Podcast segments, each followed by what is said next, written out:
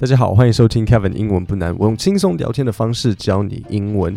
今天的节目要分享最近越来越多人在乎的环境议题，像是 Net Zero、Carbon Negative、Carbon Neutral、Carbon Footprint 这几个搭配词，在新闻上很容易看到，所以我们要学一下。第一个就是 Carbon，意思就是碳。那刚刚讲到 Carbon Negative，Negative 是负，所以 Carbon Negative 就是负碳排。那再来还要讲到 carbon neutral，neutral 的意思就是像中和，比如说像呃车子的那个 N 排档，你们想过 N 是什么？猜猜看，呃 N 就是 neutral，那所以 N 是 neutral 就是在中间中和，所以 carbon neutral 就是碳中和。那最后呃 footprint，刚刚讲到 carbon footprint 这个很简单，footprint foot 脚嘛，print in 所以脚印，carbon footprint。可能不会是碳脚印，就是你的碳足迹。那最近在埃及呢，有举办了 COP 二十七，它刚结束。那什么是 COP 二十七？就是联合国的气候变迁，气候应该说呃，联合国的气候。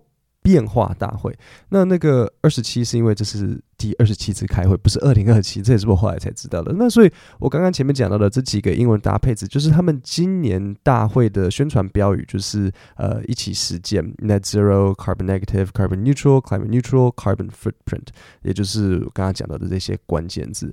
那我一直都很在乎环境跟环保，因为照顾环境永远是好事情啊，对不对？那再来第二个理由就是。呃，我很怕十几二十年之后，呃，我们十二月或是一月还在三十度。我记得前几天十一月底，我还在穿短袖，我超傻眼。是是我记忆模糊吗？因为印象中我小时候，可能小学的时候，十一月通常都蛮冷的啊。南部人可能不知道，可是哈，在十一月的台北，如果你穿短袖，是会等着被妈妈骂的。开什么玩笑？现在十一月，穿什么短袖？你生病都是我在照顾，哎，你是贱猫。所以，对啊，还好前几天我妈没有看到我。所以近期呢，我和公演院合作，会带来四集关于环保和近邻永续的概念。那我们不会只是讲随手关灯啊，洗米水拿去浇花，三天洗一次澡这种有的没的，而是分享在业界到底呃有什么新科技技术，到底钱从哪里来，有什么新的发展，人家外国人他们在做什么事情。那如果你不知道，其实工研院有很大一部分的工作，他们是会在分析趋势跟产业，他们甚至还有出一本在探讨。减碳的专刊，所以今天是跟工研院合作的第一集，我很荣幸能邀请到工研院的协理苏梦宗 Stephen Su 来和大家聊聊关于近零永续这件事情，大家应该如何行动？那我们现在就进入访谈。Stephen 非常感谢来到我的节目。那我想说，第一个要呃请教一下，是现在有时候会听到政府在宣导近零排放，英文好像叫做 Net Zero，但是什么是什么是近零排放？这个是一个呃很重要的一个议题，也是现在全球都在关注。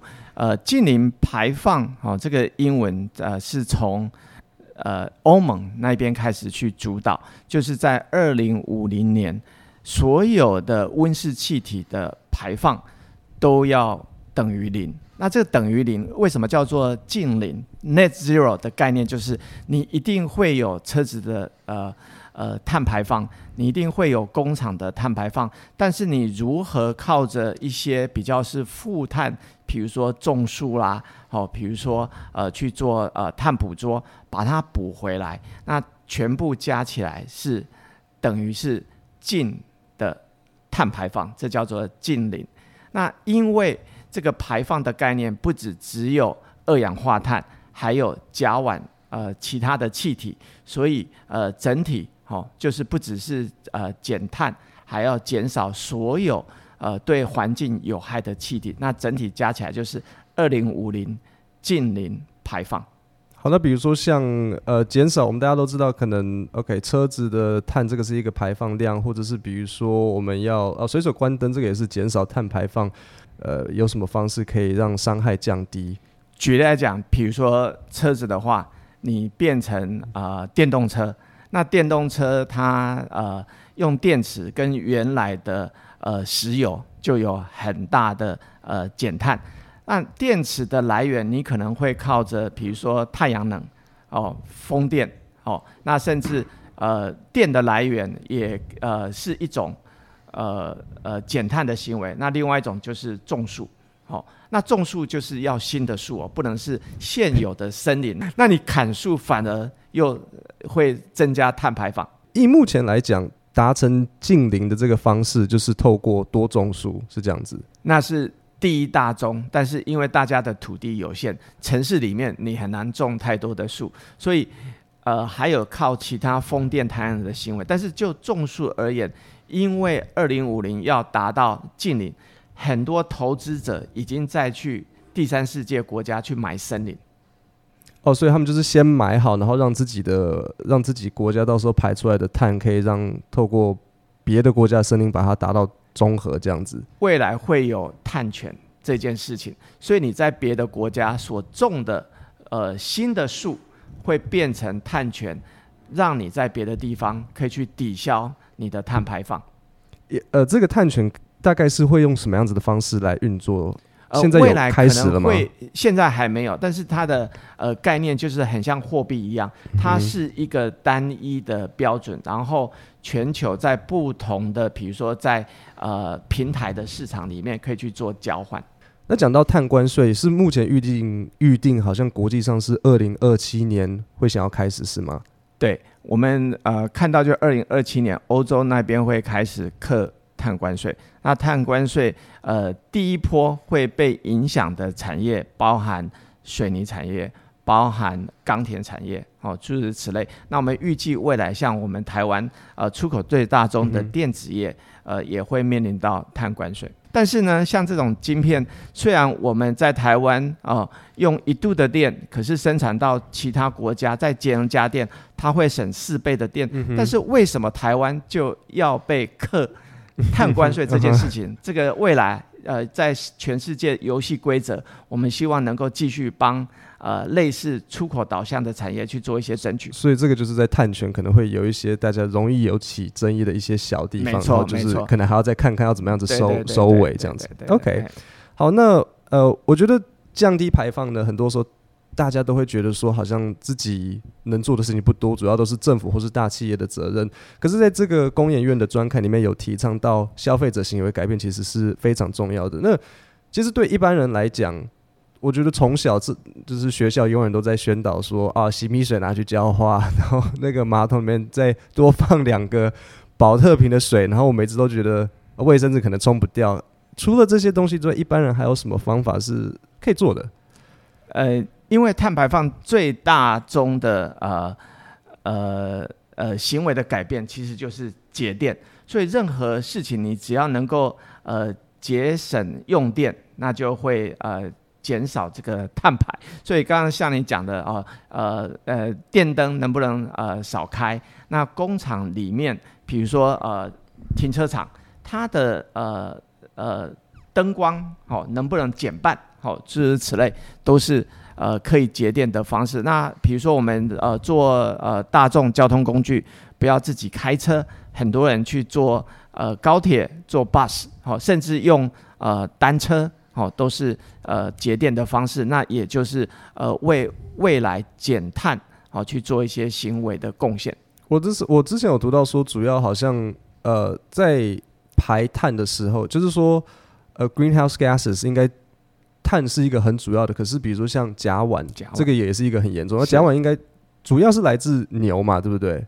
是像牛的牛的放屁吗？这个是甲烷一个很主要的来源。哎、欸，人也是会说人的屁、欸，你多吃肉可能会排放的更多 哦。所以甲烷刚刚有讲，就是说呃，第一大宗的呃碳排是呃二氧化碳，那占了百分之七十。嗯哼，另外百分之二十都来自于甲烷。是有没有一个特定的东西出来的？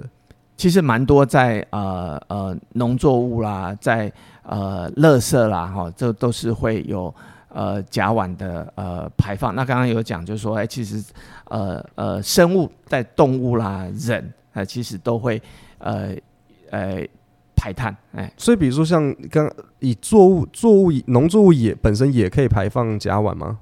呃，农作物本身它是会吸收二氧化碳，uh. 可是呢，你如果有一些像我们呃食物呃厨余哈，然后再去做呃 reprocess，就去做一些制作，它的过程中还是会有一些气体的排放。那甚至说从呃工厂制造的角度，有时候一些其他的气体也会呃呃排放出来。之前我也有看到说，其实大家最爱喝的咖啡，这个也是一个很大的碳排放量。这个是真的还是其实并没有那么严重？呃，因为呃在种咖啡树的过程中，其实它耗了蛮多土地的面积。但是，但是呢，从呃吸收二氧化碳，呃这些咖啡树其实不是是最佳的，所以在生产面它就有一些可以呃去进步的空间。那以及在制造的过程，它需要耗很多的电力，然后也会从呃咖啡的出口国运送到。全世界的呃使用国，所以这个呃运输的过程呃也是耗电跟呃呃有碳排放。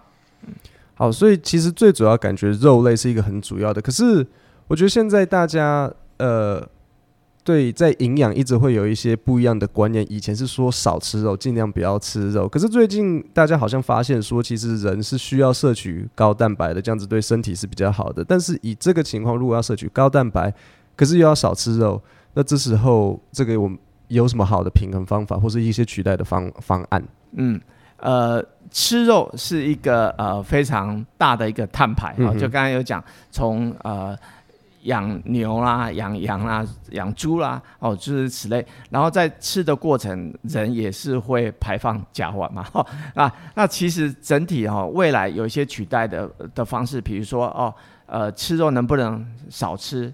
那第二点就是说，诶，肉如果去用，呃，我们讲说未来肉的概念，它是一个植物肉，或者是用基因呃培育，叫做呃培育肉哦，都会比天然的肉呃会少很多的碳排放啊，那又不杀生。是我我最近看到呃美国它越来越流行一个品牌，应该是一个品牌吧，叫做 Impossible Foods，这个就是他们主要是就是。植物肉，植它们是植物，它不是，所以它是素，它是素，哎，对对对，哎，然后所以 Impossible Foods，然后还有那个呃呃 Beyond Meat，哦，就是呃两大品牌，那甚至 Beyond Meat 就不是素，也是植物肉。现在目前比较多在市面上的都是植物肉，因为它比培育肉要更便宜，可是它的口感。会跟培育肉就有差别，所以培育肉是拿动物的基因去做生成，嗯、那变成呃呃我们讲的呃比较像天然肉的肉。嗯、可是呢，究竟它是不是杀生？它的过程没有杀死动物。嗯嗯、哦，所以未来这个部分也是呃有些人可能会接受的比较多。但是不管是植物肉或者是培育肉，它目前价格都比较高，但是的确呃是比较减碳。好，那在这些培育肉或是 Impossible Food 或是 Beyond Beyond Meat, Meat，嗯，Beyond Meat 达到主流之前，鸡、鱼、猪、鸭、羊、牛这几个有没有哪一个是好？它可能相对的碳排放是比较少的。应该来讲哈，这些呃，它从饲料然后再转成肉，中间其实呃动物的体积跟它所需要的饲料大概成正比嘛。可是有一个比较大的。呃，部分就是像牛啦、羊啦，如果养在室外，它吃掉草的面积其实是呃呃会增加呃碳排，就是它减少种树哦的这个减碳的方式。好、所以像牛啦、羊啦，好、哦，会它会比较容易圈养在室外。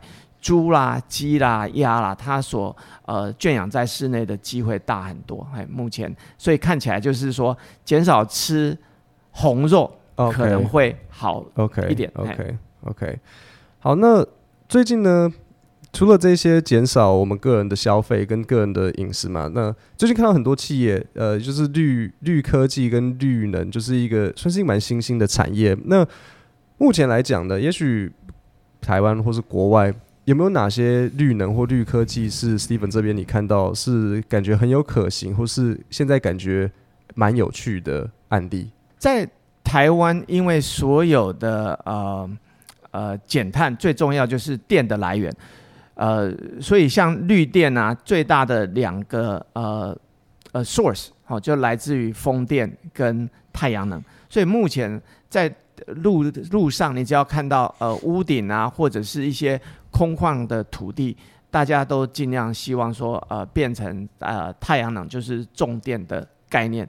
可是呢，我们的土地面积有限，那那风电在路上还是会跟太阳能去做竞争。所以，我们呃台湾过去这几年在离岸风电其实做了不少。那今年最大的绿电的增长是来自于台湾的离岸风电。那台湾在海上的风场是全世界数一数二。那这个对台湾未来如何在有限的土地面积去增加重电的来源啊，离岸风电会是呃重中之重。所以以台湾来讲，我们发扬发展太阳能可能比较有困难，但是以风电离岸风电来讲，我们的这个条件算是算是不错吗？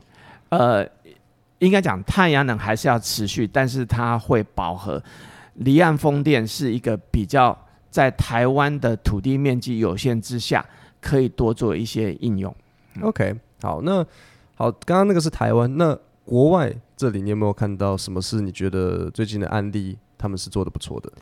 呃，有一个案例就是英国的公司叫呃 Beko，他们是生产在家用的呃白电，比如说洗衣机，或者是呃呃呃其他的那个呃黑电，比如说呃呃煮咖啡的这些呃家电，那他们做的不错，就是把呃所有的使用跟它能够减少多少碳，透过 APP 的模式去串联起来，所以一方面给你一些资讯，另一方面也可以借着一些行为的改变。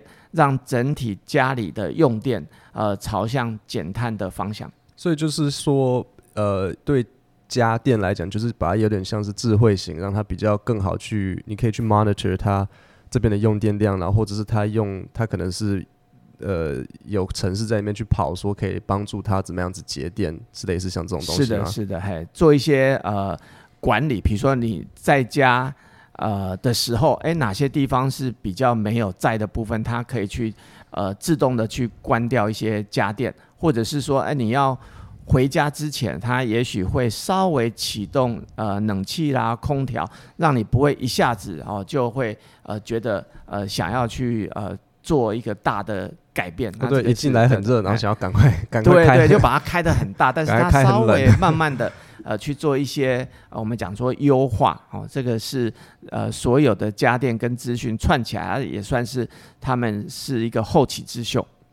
好，那我总结一下，所以简单来讲，我们这边要达到就是呃近零 net zero emission，就是首先呃多种树，这个是最简单也是最最直接的，然后。呃，主要的排放就是温室气体，最主要就是碳七十趴，然后剩下甲烷二十趴，甲烷二十趴，然后零零散散一些其他的这样，所以主要就是碳跟甲烷。然后其实个人上能够做好最主要的就是，比如说呃汽车的这个排放，大家可能可以多搭大众运输，然后可能开车的时候右脚稍微管好一点，不要突然加速，然后突然减速，这个也是差很多的。然后其实主要。少吃少吃肉。那 Steven 非常感谢你今天上来节目，然后跟大家谈到呃净零排放，然后以及我们对于环保还有之后未来的一些用电，还有我们可行的方向。非常谢谢。好，谢谢您。所以就像我讲的，工研院他们做非常多的产业分析。如果关心未来趋势，想拓展自己的视野，可以上工研院 I E K，就是就是英文的那个 I E K 产业情报网加入会员。那今天提到的专刊全文也可以在上面取得连结，我有放在 Podcast 下面的说明。今天的节目就到这里，我们星期五见，谢谢大家。